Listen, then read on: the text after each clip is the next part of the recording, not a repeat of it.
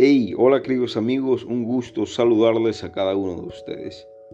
La sabiduría es saber cuándo hablar con franqueza y cuándo tener cuidado con lo que dices.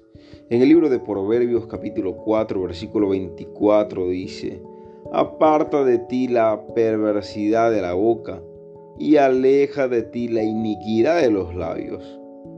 Querido amigo, querida amiga, las palabras son poderosas pueden herir el espíritu de otra persona y frecuentemente dejan cicatrices permanentes. También pueden sembrar semillas de corrupción en mentes inocentes o indecisas. También pueden manchar buenas reputaciones y pueden frustrar buenos planes. También recuerda que las palabras pueden conllevar una bendición profunda, como también pueden conllevar una poderosa maldición. Haz conmigo esta oración.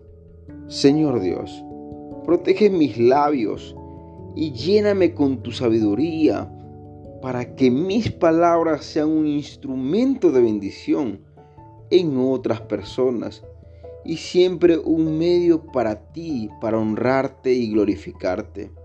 Te lo pido en el nombre de Jesús. Amén. No te olvides, amigo, las palabras pueden herir, a tu familiar, a tu esposa, a tu amiga, a tu novia. Ten cuidado con lo que dices. Bendiciones.